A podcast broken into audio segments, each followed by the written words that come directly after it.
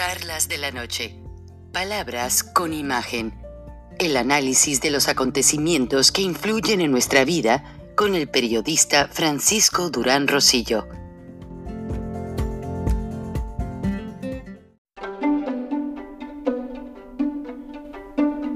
Frank Durán Rosillo eh, te saluda y los saluda a todos ustedes, su amiga María Celeste Raraz, para invitarlos a que se suscriban a mi canal de YouTube María Celeste Raraz, tal como mi nombre, donde les informo todas las semanas eh, sobre entrevistas que tienen un tema que ayuda a mejorarnos como personas y de paso son interesantes. Las pueden encontrar en mi canal de YouTube, así que los espero. Y se suscriben gratis.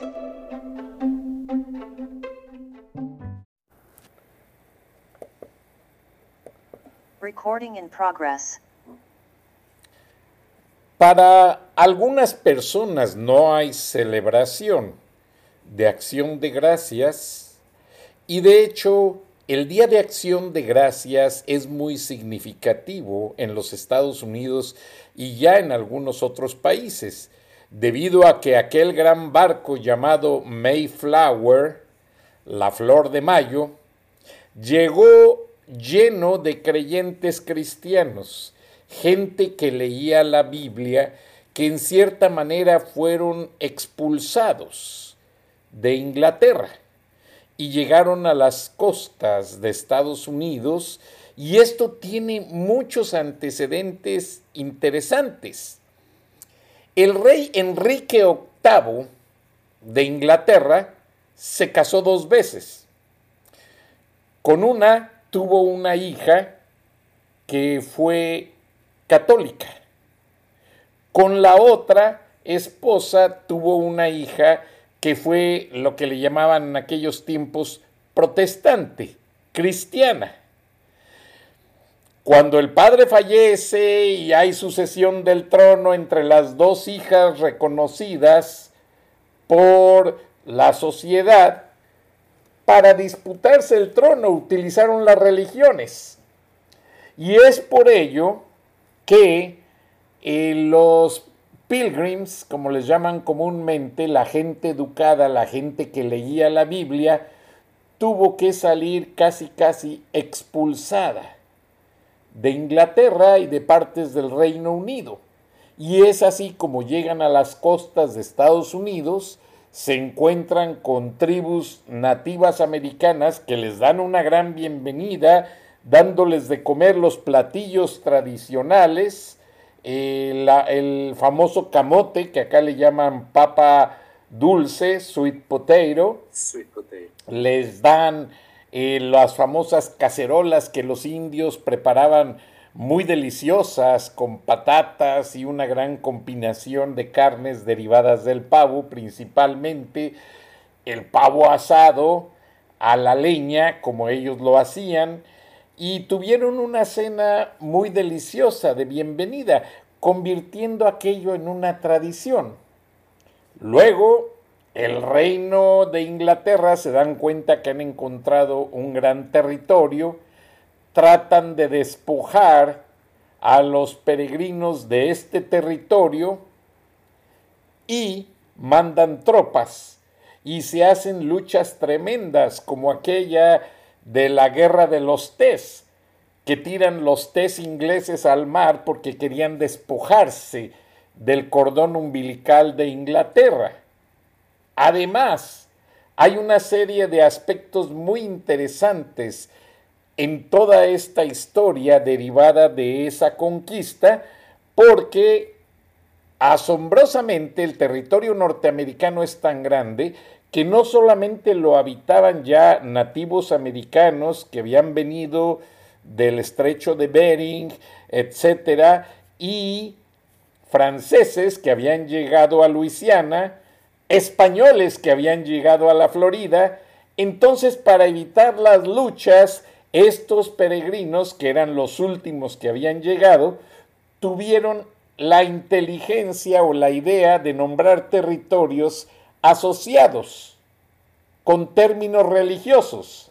Así fundaron el estado de Maryland, la tierra de María, Entonces, cuando otras culturas ya trataban de acercarse, ellos les decían, no, tienes que respetar.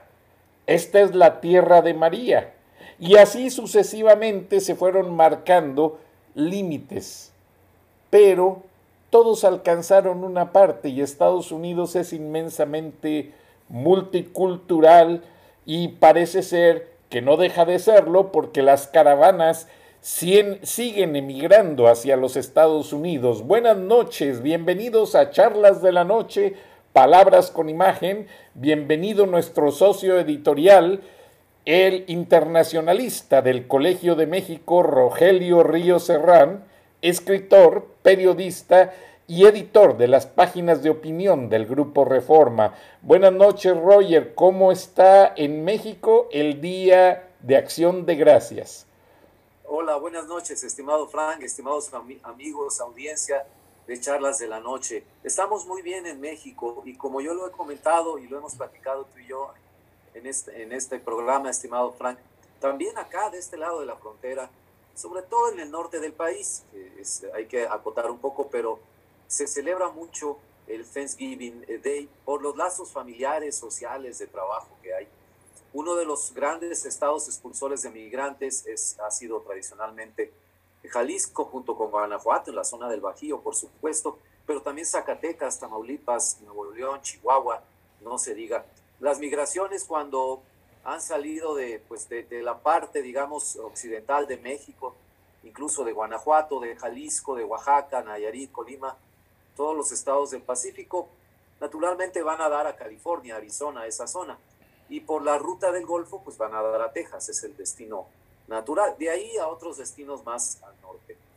Y también eh, ha sido un peregrinaje, tal como lo, lo, mencionabas en el caso de los pilgrims, los peregrinos originales, que huían de la situación muy complicada en, Inglaterra, de un rey, una casa eh, reinante, mucho, mucho, muy estricta. De hecho, la crítica de los puritanos, así se les llamaba en Estados Unidos, es que se había vuelto muy disipada la vida de Enrique VIII, que estuvo, creo que llegó a tener hasta ocho esposas, y, y en general lo que era la vida en la corte, em, las injusticias que hacían los nobles con los siervos, etcétera, y buscaban esta eh, ciudad en la colina de City on the Hill, ¿no? que, que llamaban una nueva tierra prometida en donde, en donde pues prosperar, eh, vivir bajo su religión, bajo sus normas y reencontrarse ¿no? con esta bondad natural eh, del hombre que debe ser custodiada siempre por las normas religiosas en su perspectiva.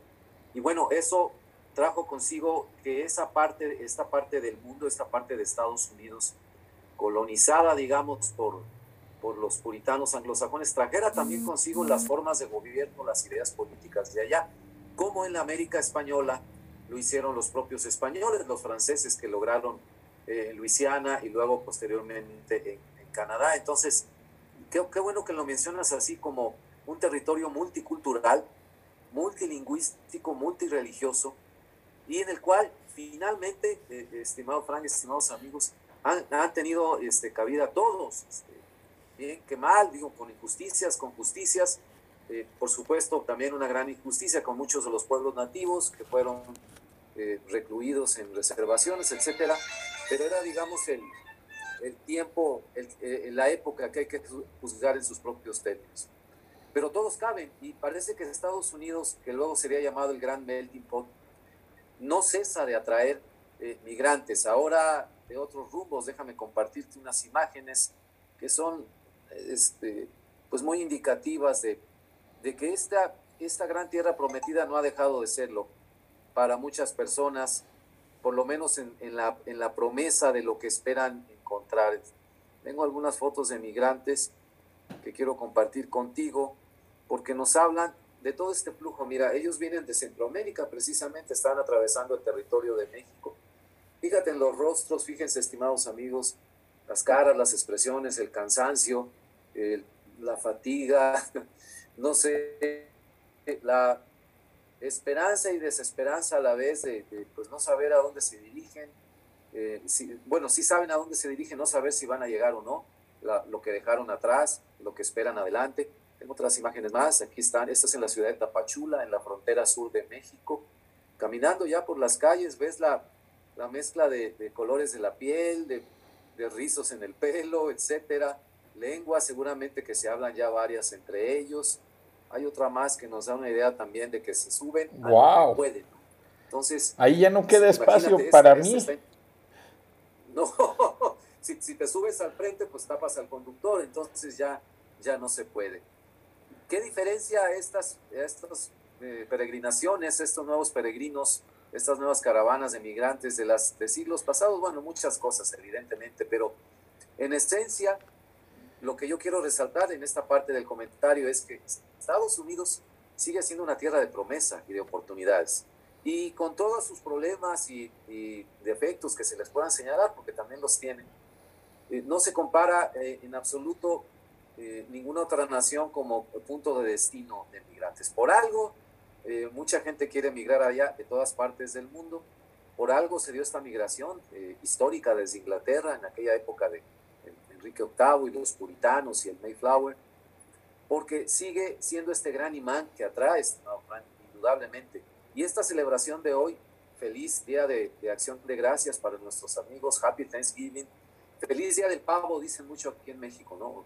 O día de la pavita, a veces dicen algunos este, más, más coloquialismo mexicano, pero Happy Thanksgiving a todos porque ese es, ese es el día en que podemos reflexionar precisamente sobre la, la reunión familiar, por supuesto, estar con los seres queridos, pero también podemos dedicar algunos minutos para tratar de saber en, en, dónde está ubicada esta gran nación, qué momento de vida está viviendo, está pasando los Estados Unidos. Y yo creo que a pesar de que de repente las nubes en el horizonte son muy negras y nada más se ve tormenta. Siempre habrá un cielo despejado. ¿Cuándo llegará? No lo sé. ¿Qué tenemos que hacer? Tanto quienes están en Estados Unidos como quienes eh, eh, observamos. Yo estoy en Monterrey, México, pero eh, estoy muy encariñado además con, con el pueblo de Estados Unidos y, y me he sumado durante muchos años a las celebraciones del Thanksgiving. Los he pasado allá en San Antonio, Texas.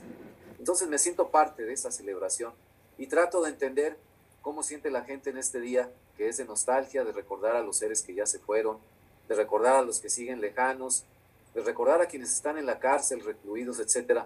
Pero además, para tener ese sentimiento, ese pequeño pensamiento hacia dónde va este país y qué puedo hacer yo para que ese rumbo sea lo más positivo posible dentro de mi ámbito, mi pequeño granito de arena. No, no podemos hacer más, estimado Frank. Pero creo que este es el día eh, para pensar en todo esto. Y pensemos en estas imágenes que les compartí, porque también ellos vienen atraídos por esa promesa de siglos y siglos atrás. Y uno puede decir, este, calificar a unos, descalificar a otros. Ya en los detalles, eh, tal vez no nos podamos poner de acuerdo todos, pero yo creo que en lo que sí estamos de acuerdo es, es esto. Y aquí dejo el comentario. Estados Unidos sigue siendo la tierra de la gran promesa cada quien quiere construir su casa en la colina según como la entiende y según como la, la, profesa en su religión, en sus convicciones y sus creencias, estimado Frank. No, y gracias Roger, pues este, tú has sido parte de organizaciones noticiosas como Grupo Visión, donde hiciste un gran trabajo. Ahora en Charlas de la Noche eres parte de ello, que es una organización noticiosa registrada en Estados Unidos y tantas cosas que te agradezco que te sientas parte de. Y lo que yo ayer te informaba, Roger, es que el presidente eh, Joe Biden, tristemente, ante los problemas presupuestales para que le aprueben elevar eh, los planes que tiene, pues tristemente no se cree que pueda dar una amnistía a 11 millones de, migrantes ah, indocumentados. Pero mucha gente dice que posiblemente se esté haciendo de una manera intencional por los efectos que esto podría conllevar. Imagínate, se anuncia en Estados Unidos una amnistía general, incondicional, para todos los inmigrantes ¿Qué pasaría con todos estos grupos? Se desbocarían a la frontera, entrar a como de lugar.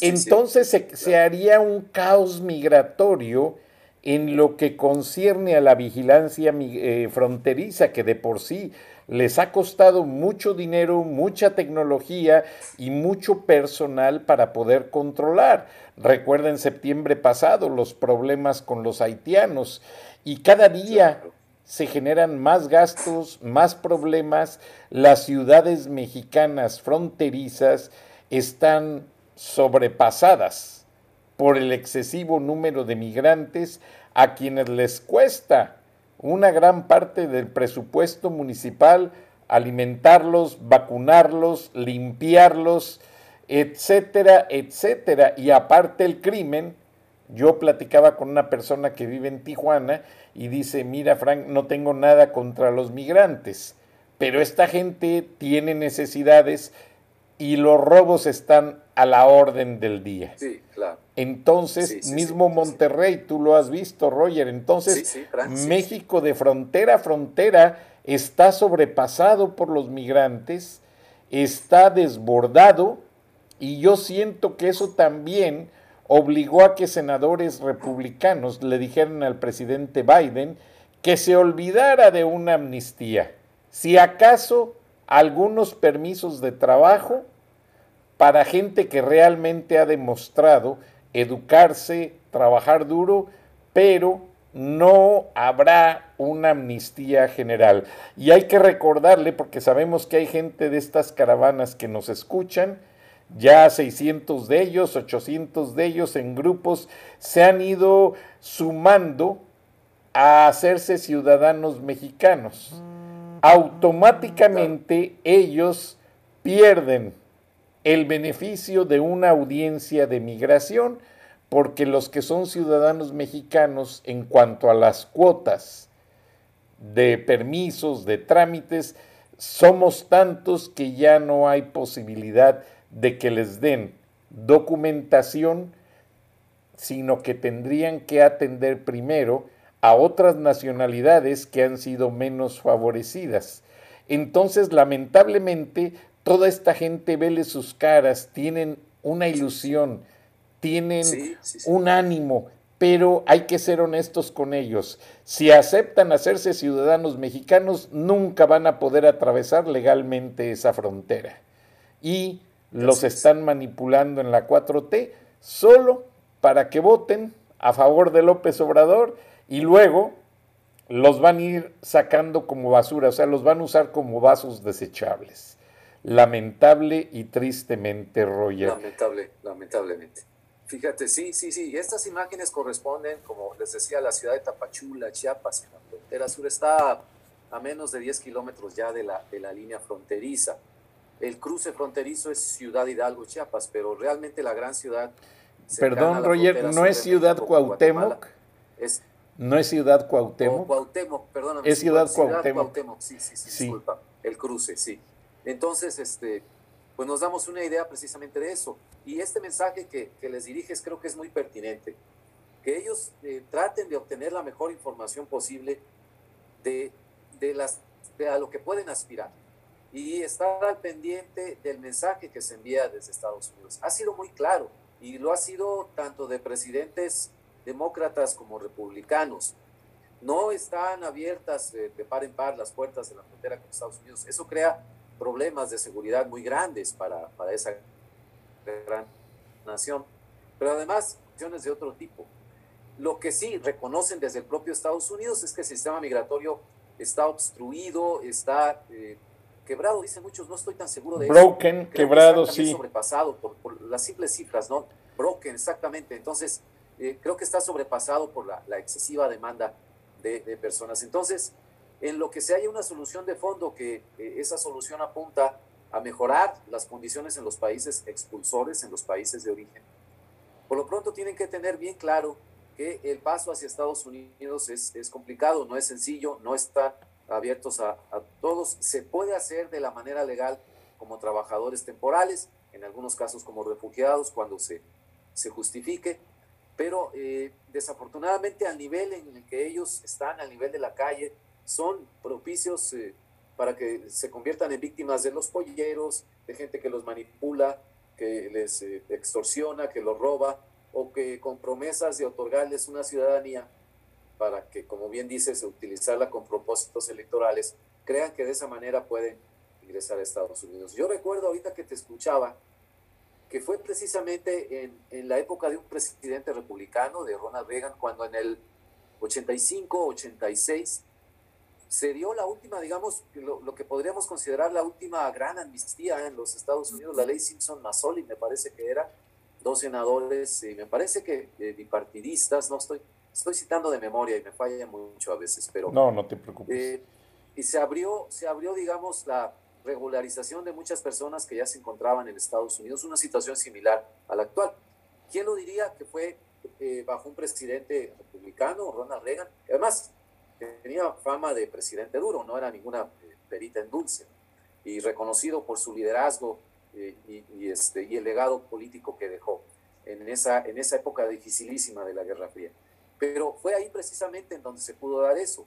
El más reciente intento que estaba a punto de prosperar fue aproximadamente 10 o 12 años atrás. Recordarás que los senadores Ted Kennedy, demócrata, y John McCain, republicano, promovieron junto con otros senadores, pero ellos a la cabeza, un proyecto de reforma migratoria que estuvo a punto de ser eh, eh, aprobado. Esto fue durante la presidencia de Bush. George W. Bush. W. Bush en el 2006.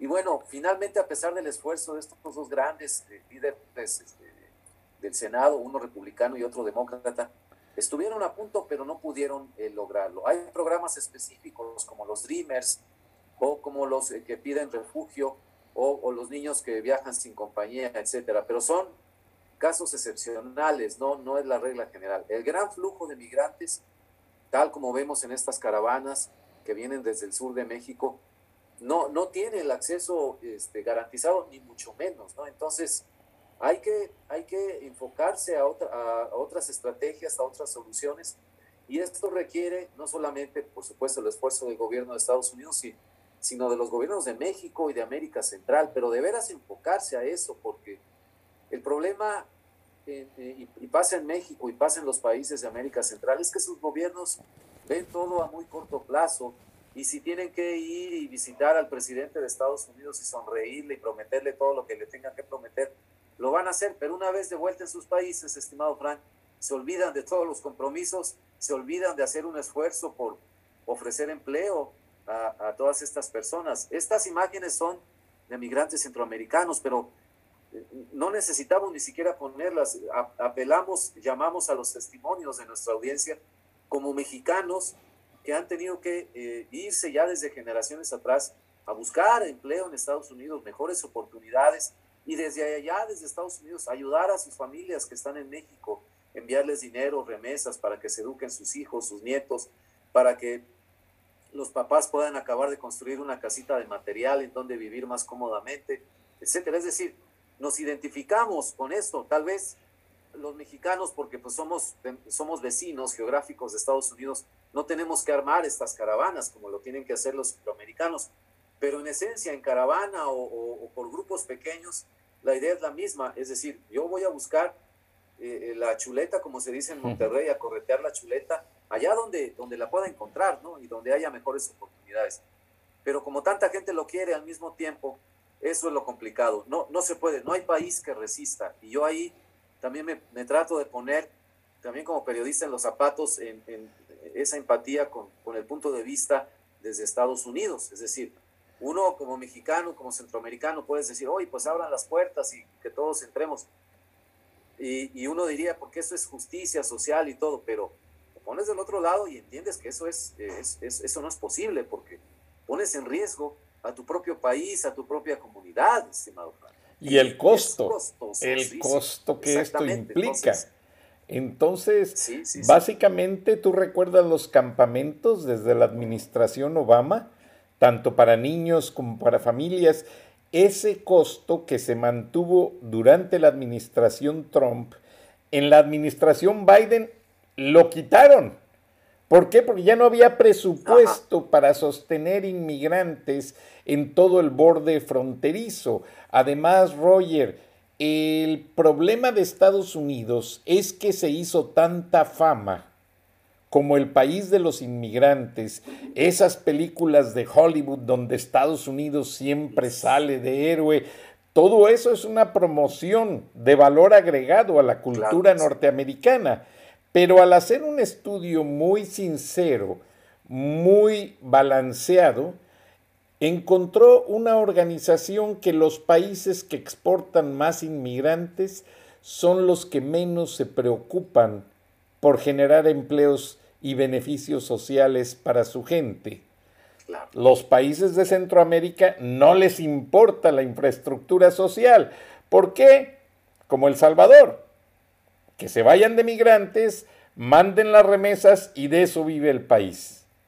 Entonces, es, muy triste toda esa situación y México dejó un tiempo cuando el Tratado de Libre Comercio estuvo en su apogeo, lo dejó, pero ahora parece ser que López Obrador está nuevamente puesto para exportar inmigrantes porque no le interesa sostener la fuente de empleo. Está atacando a las empresas para que la cierren, para que salgan de México y a él no le importa nada. Entonces, el inmigrante se ha vuelto en el arma política de algunos gobiernos. Si no, eh, corrígeme Roger, pero veo que gobiernos que pertenecen a esa acta de, Sao Paulo o el acuerdo de Sao Paulo, el foro, de Sao Paulo, como le llamen, son los países que están pues básicamente exportando migrantes sin ton y son, porque han de decir, bueno, Estados Unidos nos resuelve el problema y nos mandan remesas, ¿para qué apoyamos la fuente de empleo? Exacto, sí, sí, sí. Exacto, tienes razón. Venezuela, ya hay un éxodo de 4 o 5 millones de venezolanos, algunos en Colombia, en los territorios de países vecinos, pero muchos de ellos a Estados Unidos. Y tiene razón, El Salvador, por ejemplo, Bukele, el presidente está instalado en eso, ¿no? Pues que se vayan y que nos manden remesas. Igual en México este año eh, las remesas van a alcanzar un nivel récord, se espera que lleguen a los 45 mil millones de dólares de dinero que envían los mexicanos que trabajan en Estados Unidos a sus familias. Sin ese dinero, estimado Frank, no quiero yo saber cuál sería el panorama en México. Y ahí eh, ah, señalas bien la utilización política de los migrantes el gobierno actual de repente se cuelga la medallita de que las remesas son un apoyo a nuestro gobierno. No, no son, no tiene nada que ver. Es una ayuda que los mexicanos eh, conscientes, responsables, que están partiéndosela, perdóname la palabra, en Estados Unidos, es una lucha que hacen por, sus familias. Entonces, no politices de esa manera. Y durante décadas, los, especialistas, sociólogos, economistas que estudiaban la migración, señalaban que en México existía la famosa válvula de escape que utilizaron muchos gobiernos. Deja que se vayan los mexicanos por millones y millones a Estados Unidos a lo largo de los años, porque aquí en México nos alivian la presión de tener que crear empleos, de fomentar la inversión.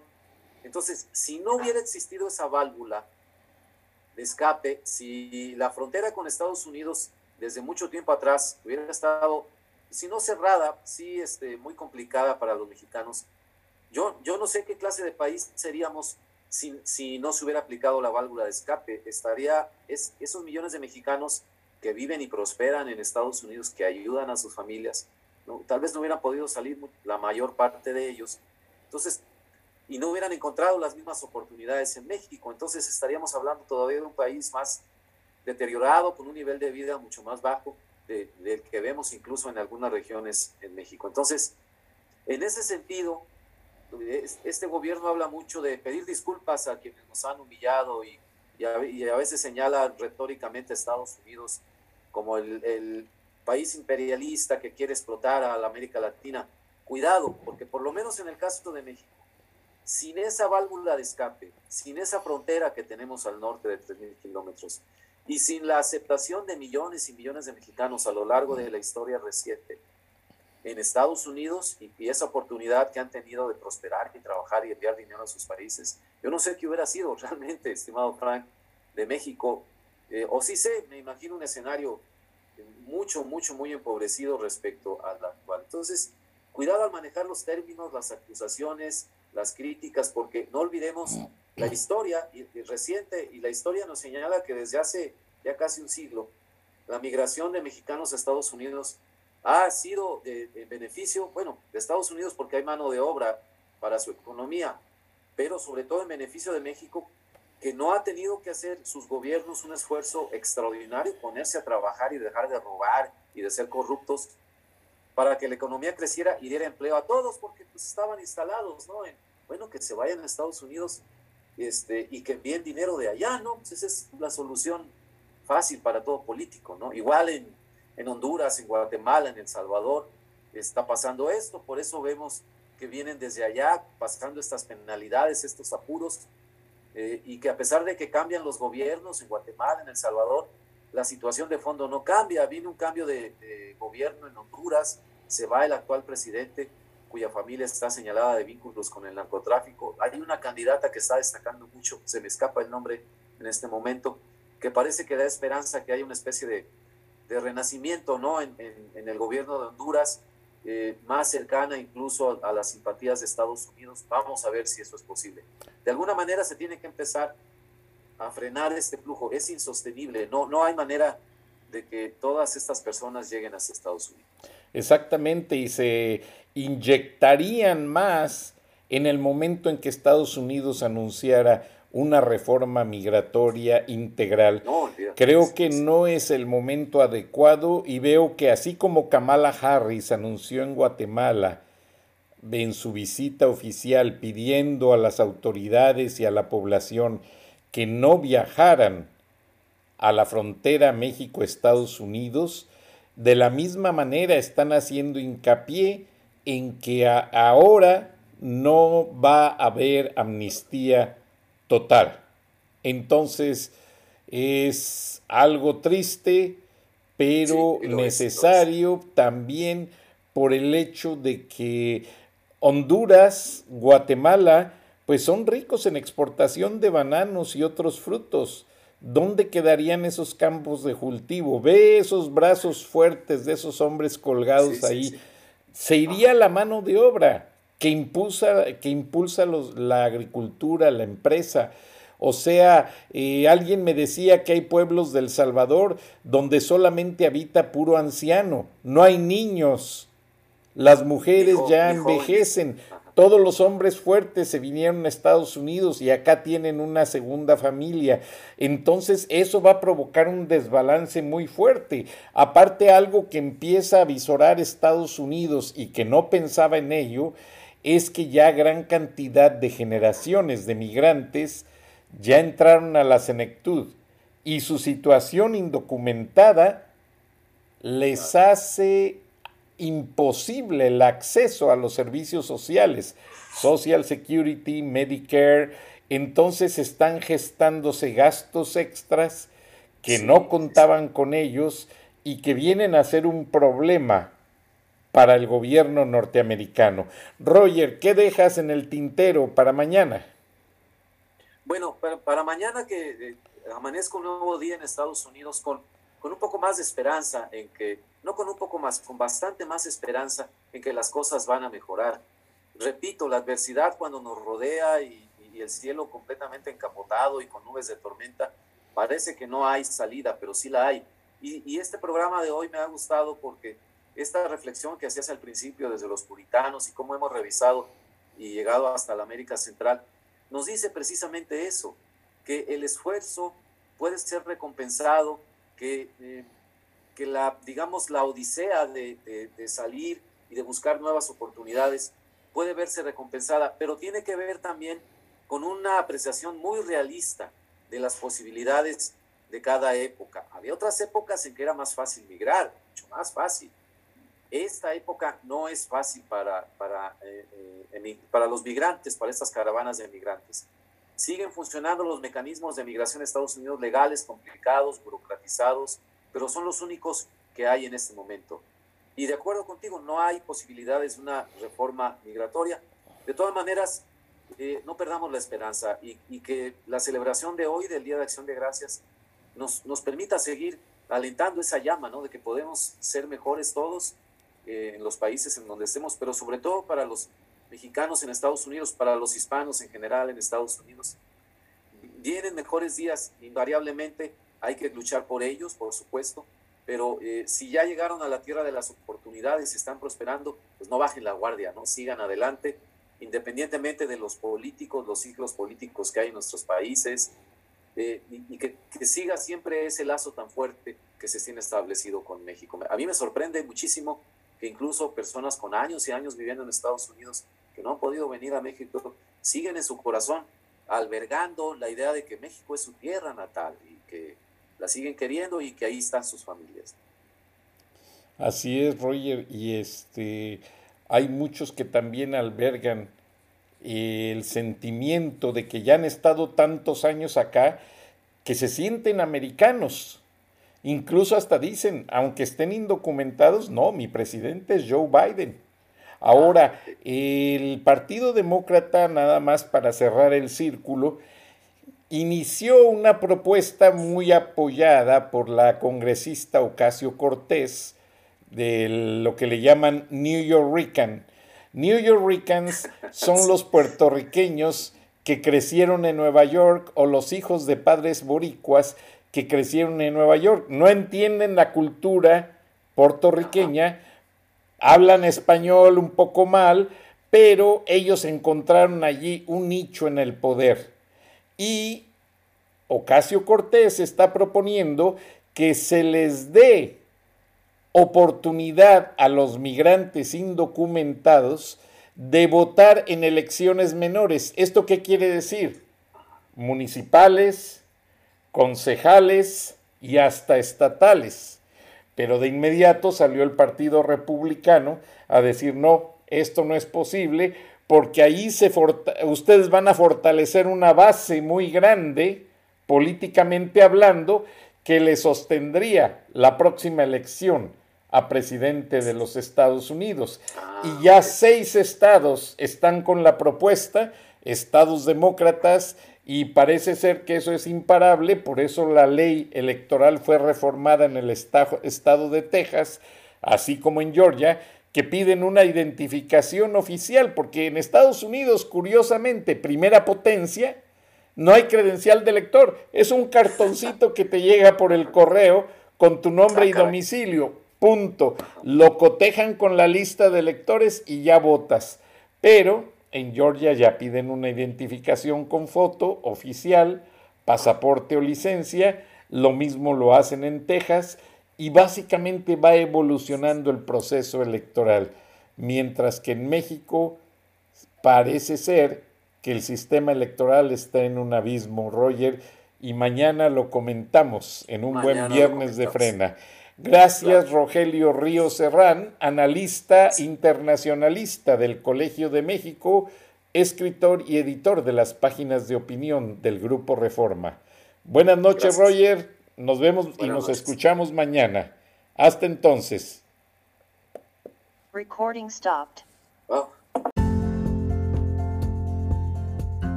Escuchaste el análisis de la noticia, transparente como el agua, con el periodista Francisco Durán Rosillo